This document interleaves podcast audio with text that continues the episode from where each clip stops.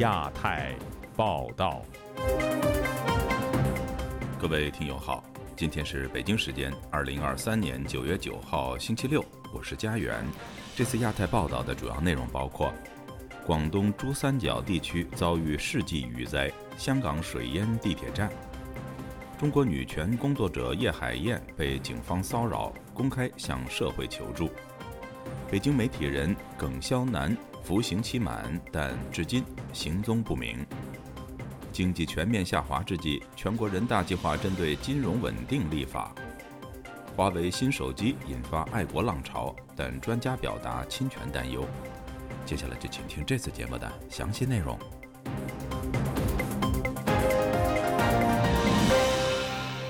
广东省多处发生百年一遇的雨灾，香港也通宵下暴雨。数十条街道出现水淹或者路陷，大水冲入多个地铁站，部分线路停驶。香港当局因应灾情，首次启动极端情况安排。由于大水来得突然，淹水程度又极其罕见，部分港人质疑是因临近香港的深圳匆忙泄洪所导致。不过港府对此否认。请听记者高峰的报道。这场突如其来的暴雨从九月七日晚上九点多开始。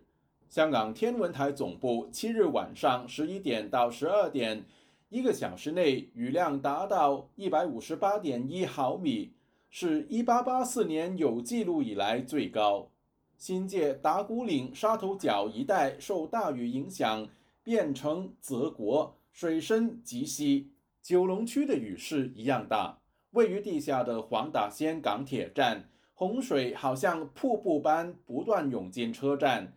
月台满布积水，而在地面主要干道龙翔道其中一段变成河道，有车辆被水冲走。香港所有日间学校八日停课，港交所也休市。根据港府天灾应变计划，深圳当局会在考虑深圳水库排洪前向香港发出预警，并且尽可能在排洪前三个小时发出通知。香港保安局局长邓炳强八日表示，警务处在排洪前四十五分钟，也就是七日晚上十一点十五分，才收到深圳当局通知。政府约半小时后发新闻稿通知公众。他强调，受影响的地区没有出现严重淹水，多个地区出现的淹水情况似乎跟深圳排洪没有直接关系。黄先生的住所位于距离深圳只有一河之隔的新界上水。他向本台表示，包括他在内，不少新界人心目中都对这次罕见的淹水打上了问号。其实，呃，香港星期四挨晚都落黄先生表示，其实香港星期四傍晚已经开始下雨。那么，为何港府在深圳排洪之前十几分钟才出公告呢？看来深圳是突然决定排洪，而且在排洪前一刻才知会香港，才会让港府措手不及。黄先生说，他住了新界几乎一辈子，从来没有经历过这么厉害的水淹，人命关天，港府有需要把真相开诚布公。世纪雨灾也波及广东省多个城市。其中，深圳打破1952年以来多项降雨量记录。东莞凤岗镇的居民高先生形容，当地水淹的情况十分震撼，已经过了膝盖的水深，有的接近差差不多七八十公分，有的快一米了。但是我看到有路边的，有些店的都淹了，甚至有的店的里里边已经淹了半米深的那样子啊，很多店主都往外浇水。啊，什么电梯之类的也也都都被淹的都有。广州也饱受严重水淹困扰，在番禺区市桥地铁站附近，整条行人路被水淹没，地铁站紧急关闭。自由亚洲电台记者高峰香港报道。中共总书记习近平近日现身黑龙江，并称是牵挂受灾的地方。有评论认为，暴雨侵袭东北是一个月前的事情。习近平是想借此补救形象。以下是本台记者夏小华发自台北的报道。央视报道，习近平七号到哈尔滨上志市老街看灾时的时候称：“我牵挂受灾的地方，在咱们中国，人们群众遇到困难，还是要发挥我们社会主义优越性，就是一方有难。”八方支援，国家全力支持，希望救灾重建工作圆满顺利。新华社报道，总书记时时放心不下。总书记来到受灾群众中间，传递温暖力量，坚定信心，重建家园等作为新闻标题。黑龙江八月初经历杜苏纳台风环流夹带的暴雨袭击，至今满一个月。新华社发出的官视照片，习近平看灾地艳阳高照，他站在绿油油的稻田间剔出的一块泥土地。另外，在看似建造中的一处工地。脚边有几块红砖，他还站在柏油路上，约有二十人离着老远，有如听训。新华社描述，习近平走进农田查看水稻受灾的情况，沿街步行查看两旁受损的房屋，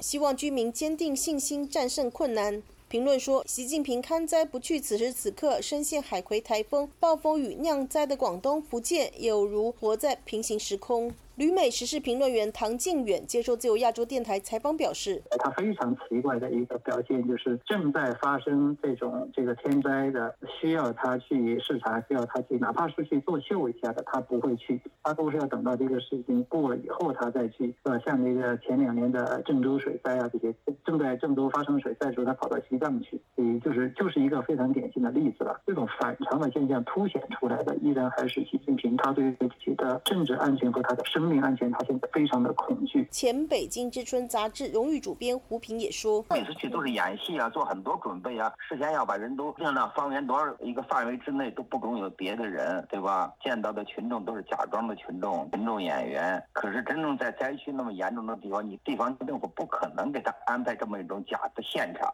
所以他就不敢去嘛。现在都灾情都基本上都过去了，那黑龙江那个他尤其是他去的地方灾情并不严重，那所以恐怕他做这些保。”安工作就比较容易好做一点，所以才去补了这么一下，做了这么一个秀。同样是一个月前的洪灾，习近平为何不去灾情最惨重、水淹四层楼、全城泡水的河北省涿州？唐靖远指出，舆论批评他不关心民间疾苦，形象受损。外界都指责中共高层为了要保雄安才泄洪涿州，如今习近平在舆论过后赶去补救形象，又要撇清责任，选择东北象征性看灾。习近平缺席二十国峰会，遭到国内外的质疑。唐靖远分析，习近平在国内遭遇巨大的政治危机，他觉得自己的权力可能是不稳定的，所以呢，他现在就是不到万不得已，他不会离开中国。唐靖远还说，习近平启程去南非金砖会议之前，联合早报却刊登全面反省、批判习近平的文章，出自亲共的媒体，显然是来自党内的力量。这些信号都透露，习近平对国内政治心理是没有底的，非常担心离开。会出事。在中共的历史上，曾经有两两个这样的例子，对吧？一个华国锋，一个赵紫阳，都是因为去出访了之后，一回到中国，结果就被这个解除了这个权利。觉得习近平他内心对这一点，可能现在，尤其是他是非常恐惧的，因为这个中国的经济现在出现了严重的危机。自由亚洲电台记者谢小华台北报道。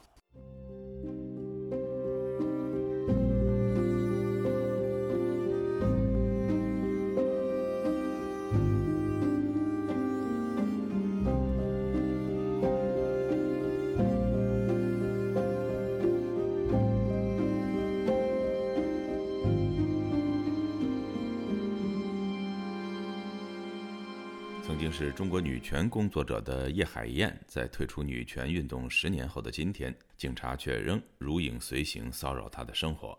叶海燕向社会发出求救。详情，请听记者古婷的报道。十年前活跃于中国网络的女权工作者叶海燕，近日在社交平台发出求助，说她的丈夫在内蒙古包头打算租一个院子，再次遭到警察刁难。房东因此不敢签租赁合同。叶海燕在求助视频中说：“大家好，我是叶海燕，相信大家对这个名字并不陌生。十年前，我经常活跃在网络上，喜欢写点文章，发表一下自己的观点。但现在我已经老了，我一直想过自己的小日子，但是这十年并不安宁，十年来无数次搬家，让我痛苦不堪。”叶海燕说：“她不明白当局为何不断的驱赶她。十年过去了，你们认识的燕姐我想向大家求助，现在你们都是聪明的人，你们给燕姐指条明。首先告诉我错在哪里了啊？然后为什么地方政府可以不通过法律去干涉房东，不断的一次又一次的驱逐我？为什么他们有这个权利？二零零五年，叶海燕在武汉成立了中国民间女权工作室，又发表文章，其知名度进一步飙升。后来建立了为女权发声的网站，开设红尘热线，倾听性工作者的心声，却又一次被武汉国保传唤拘留。本台记者周五致电叶海燕，打算进一步了解她丈夫遭房东驱逐的过程。她表示，因为众所周知的原因，她不能接受外国记者采访。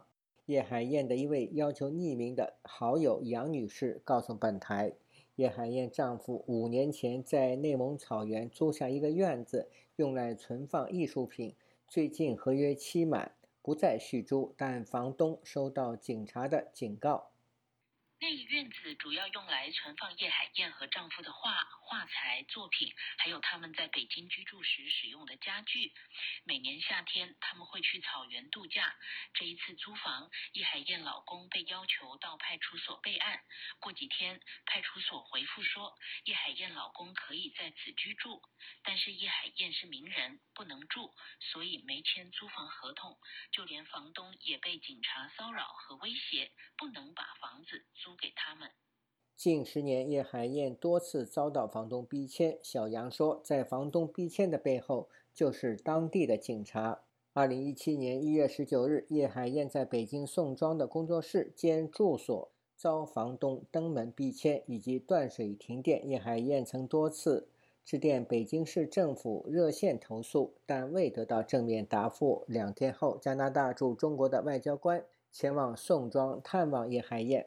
对他的处境表达关注。如今的叶海燕已隐退江湖，在江西某第一瓷器店小心翼翼地经营着生意和婚姻。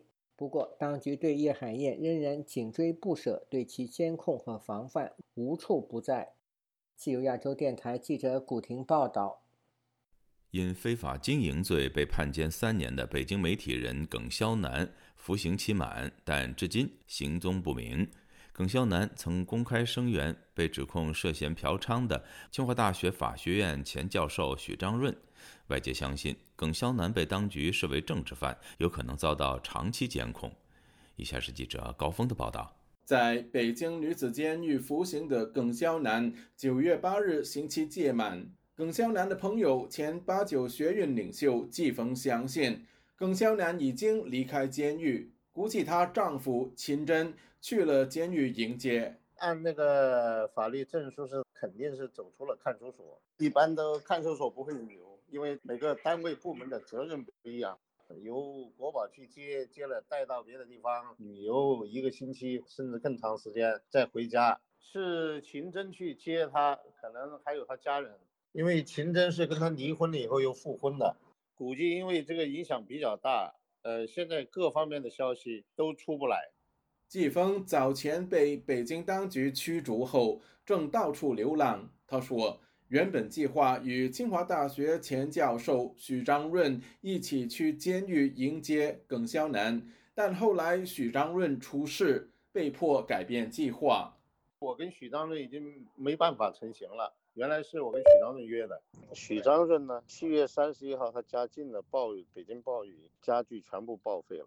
刚把家里面全部弄干净，花了一个月，然后前几天就新冠，前天才退烧，嗯，然后也接不到，凡是这样的事儿都接不到。我回北京大概是一个星期以后，的事情已经冷淡下去了，然后我再跟许章润约，约完以后，呃，再约在一起吃一个饭，坐在饭桌上大家聊聊天。近年多次撰文批评政府及领导人的许章润。二零二零年因被指涉嫌嫖妓被捕，其后被校方革职。身为著名出版人的耿肖南多次为许章润发声，其后与秦真被当局带走。当局指控两人经营的出版公司印刷及销售非法出版物。二零二一年二月，北京法院裁定耿肖楠非法经营罪成。承认所有控罪的耿肖南被判入狱三年，秦真被判囚两年半，缓刑三年。曾为两人辩护的律师尚宝军估计，即便耿肖南出狱，短期内也难以真正重获自由。尤其是影响力比较大的这个当事人出狱，通常都会有一段时间的监控。很多的被告人，他们服完刑之后，他们都对自己的这个之前的判决书不认可嘛，他们通常都会做出申诉。所谓冤假错案嘛。通常都是以这种方式获得平反的嘛？是不是值得，都需要肖楠自己做出判断。如果他有需要我们帮助，我们会尽力去帮他。公开资料显示，一九七四年生的耿肖楠毕业于中央戏剧学院，曾先后出任出版社总编辑和影视文化公司高层。自由亚洲电台记者高峰香港报道。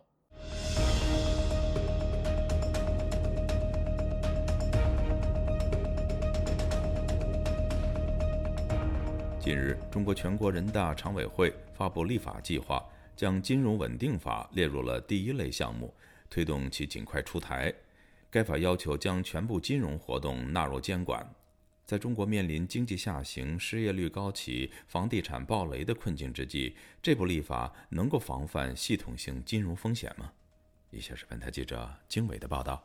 中国全国人大常委会本周四发布立法规划，明确三类立法项目，其中条件比较成熟的第一类项目中包括了金融稳定法，引起外界高度关注。今年三月，原中国人民银行行长易纲曾表示，为了强化金融稳定保障体系，守住不发生系统性金融风险的底线，人民银行积极推动该法出台，依法将各类金融活动全部纳入监管。目前，该法已通过全国人大的一次审议。金融稳定法规定，要坚持中国共产党对金融工作的集中统一领导，统筹发展和安全，实现经济高质量发展与金融风险防范、化解和处置相互促进，维护人民群众根本利益。近年来，中国房企违约、地方银行暴雷等金融风险事件频发，导致社会深层矛盾不断浮现。中国国家主席习近平在八月的一场讲话中指出：“金融活，经济活；金融稳，则经济稳。”但旅美经济学者李恒清认为，当局维护金融稳定的核心驱动力是维护中共政权稳固。这些目的都是为了要维护国家安全。国家是中华人民共和国，是中国共产党一党独裁的这样的一个国家，所以它就是核心目的，就是为了维护现有的共产党的在中国的统治地位。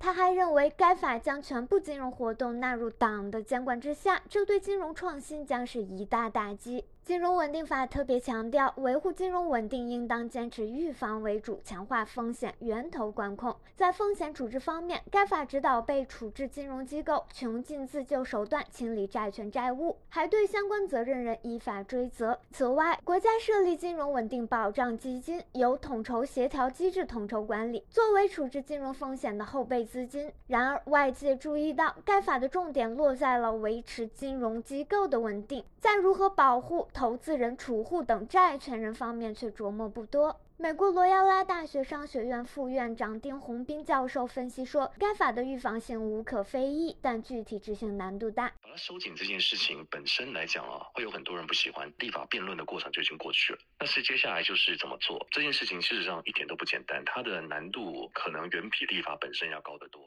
他还表示，加强监管必定会导致金融机构的成本急剧增加，即使是在市场化程度极高的美国，推行金融监管也是阻力重重。零一年，美国能源公司安然集团爆出审计丑闻，自此美国推动多项立法审计上市公司财会报告的准确度。其中最重要的法案是零二年的萨班斯奥克斯利法案。该法要求建立独立机构监管上市公司审计，并规范了公司高层职务犯罪的量刑标准。邓宏斌说：“然而，该法因高昂的执行成本备受诟病，且执行进度缓慢。以此类推，提出全面监管的中国金融稳定法也面临相同的困境。”自由亚洲电台记者经纬华盛顿报道。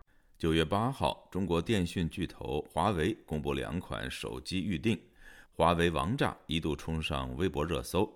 虽然有网民对此欢欣鼓舞。但在本台《亚洲很想聊》节目中，专家对于华为手机可能触发的侵权问题表示担忧。以下是本台记者黄春梅发自台北的报道。华为官网周五宣布推出一款折叠手机，以及标榜搭载双卫星通信的 Mate 60 Pro Plus 开启预定。华为王炸相关消息在微博吸引超过两亿的阅读量。中国的社交媒体和舆论拼命制造华为疯抢的话题。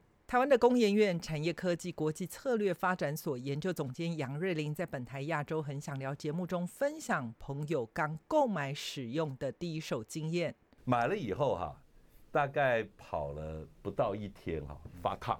打开来哦，那个散热板之大哈，你跟 Apple 啊，跟小米的散热板，那个烫到不知道什么时候就宕机了。他说，华为搭载卫星电话功能，此刻不见得对五 G 环境很好，但是华为有宣示意味，因为未来六 G 卫星电话是重要功能，此功能将会得到美国高度关注。研调机构 Tech Insights 拆解华为新机，发现麒麟九千 S 处理器是由中芯国际打造的七纳米芯片。特别的是，在中国国内大书特书，华为突破芯片封锁之际，华为官网并未如其他系列在参数上标明使用的芯片规格。受限于美国芯片禁令，中芯无法取得打造先进制成的极紫外光 EUV 微影设备。如何以现有深紫外光 DUV 机台制造出七纳米芯片？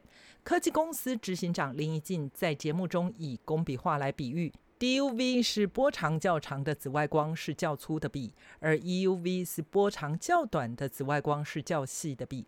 中芯拿较粗的笔，与台积电用较细的笔画工笔画，困难度有所差别，的确是一项突破。然而在价格上完全没有竞争力。同样制造出来的产品，好，如果说台积电做了，它是将近百分之百都是好的。然后呢，呃，中芯国际它制造出来的。有二分之一，甚至于是五分之一是好的，其他都是坏的。中芯国际它的成本又是台积电的两两倍到五倍。杨瑞麟直指华为突破封锁关键人物就是中芯国际执行长梁孟松，他曾经担任台积电资深研发长。二零二零年十二月，中芯被美国列入实体清单后，只能停留在十四纳米制程。杨瑞麟解释，从十四纳米到七纳米过程，就像两千 CC 马力的车要拼到三千 CC 马力，还能每小时开到三百公里，这其实有很多风险。他大胆揣测，华为新机只能大内宣，不可能外销。在芯片制成工艺上的布局，台积电在专利申请傲视群雄，中芯国际连前十名都排不上。华为你就在中国卖，你只要你有这一颗晶片，你敢外销，我跟你讲，你就等着被告吧。华为突破芯片禁令，引起美国高度警觉。美国商务部日前发表声明称，已展开调查，正评估并适时更新管制措施，会毫不犹豫采取适当行动保护国家安全。中国外交部发言人毛宁回应称，制裁遏制打压阻止不了中国发展，只会增强中国自立自强、科技创新的决心和能力。自由亚洲电台记者黄春梅台北报道。中国网络短剧《逃出大英博物馆》近日爆红，讲述一件所谓的中国文物化身为年轻女子想要回到中国的故事。影片再次掀起中国网民的情绪，要求大英博物馆归还中国文物。然而，中国文物是如何流散到大英博物馆的？而要归还文物的话，应该要还给谁呢？有在英华人批评中国官方刻意无视这些问题，只顾挑动民族仇恨。今天，本台记者吕希发自伦敦的报道。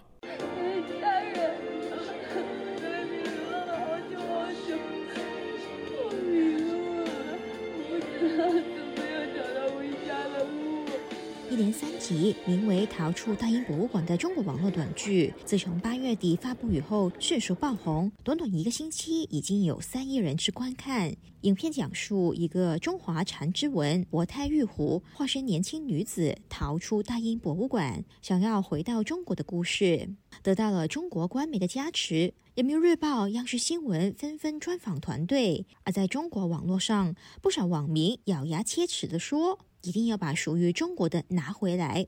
英国博物馆是世界第一强盗。无独有偶，在影片发布前几天，中国红舌《环球时报》就率先喊出了“请大英博物馆无偿归还中国文物”的口号。环时的社评提到，大英博物馆员工坚守之道，使两千件藏品不翼而飞，批评大英博物馆管理和安全存在漏洞。在英华人陈亮时接受本台访问的时候说，《环球时报》的社评只是借题发挥，做政治操弄。在我看来，他这篇呃文章发表是在那个英国外相访华之前嘛，因为近年来中英关系也比较差。我个人的感觉是，觉得他有点借这个事情来，就说给英国点脸色看吧。他认为，《环球时报》和中国小粉红都忽略了一个根本问题：这些文物是怎么去到大英博物馆的？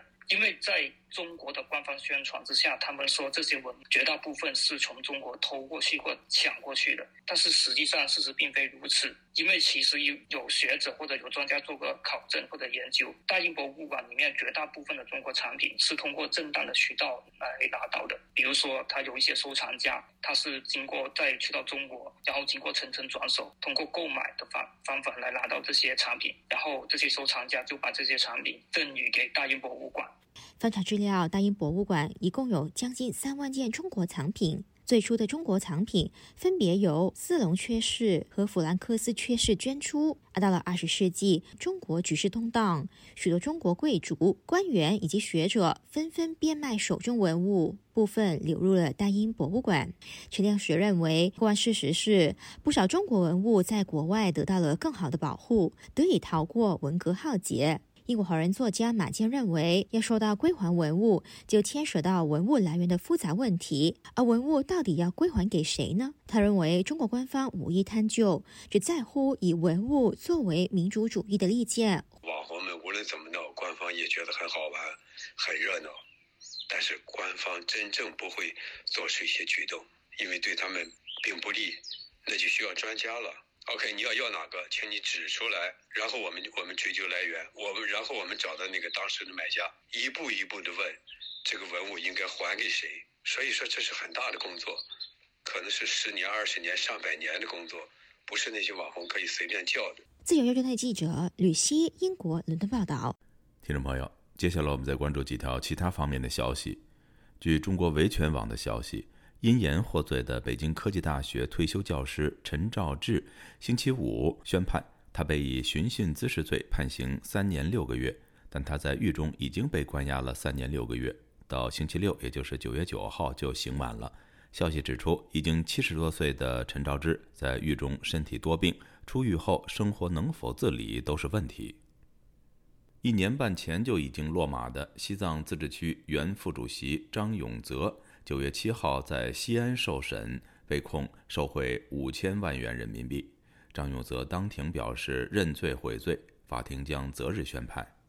据《北京青年报》报道，张永泽生于一九六九年，今年五十四岁，云南人，工学博士、研究员，曾在中国环境科学研究院工作。一九九八年，在国家环保总局挑选第二批援藏干部人选时，他主动要求去西藏工作。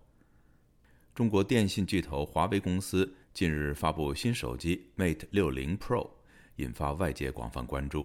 美国《华尔街日报》发表文章指出，这款手机的芯片虽然使用了与七纳米工艺相媲美的技术制造，但无助于解决中国在市场上面临的挑战。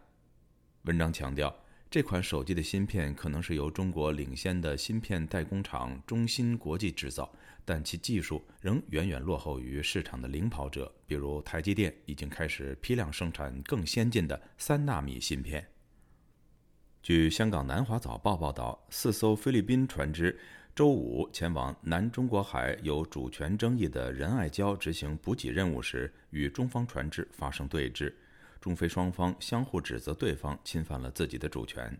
报道强调，这是最近中菲船只在该地区第二次发生冲突。各位听众，这次的亚太报道播送完了，谢谢收听，再会。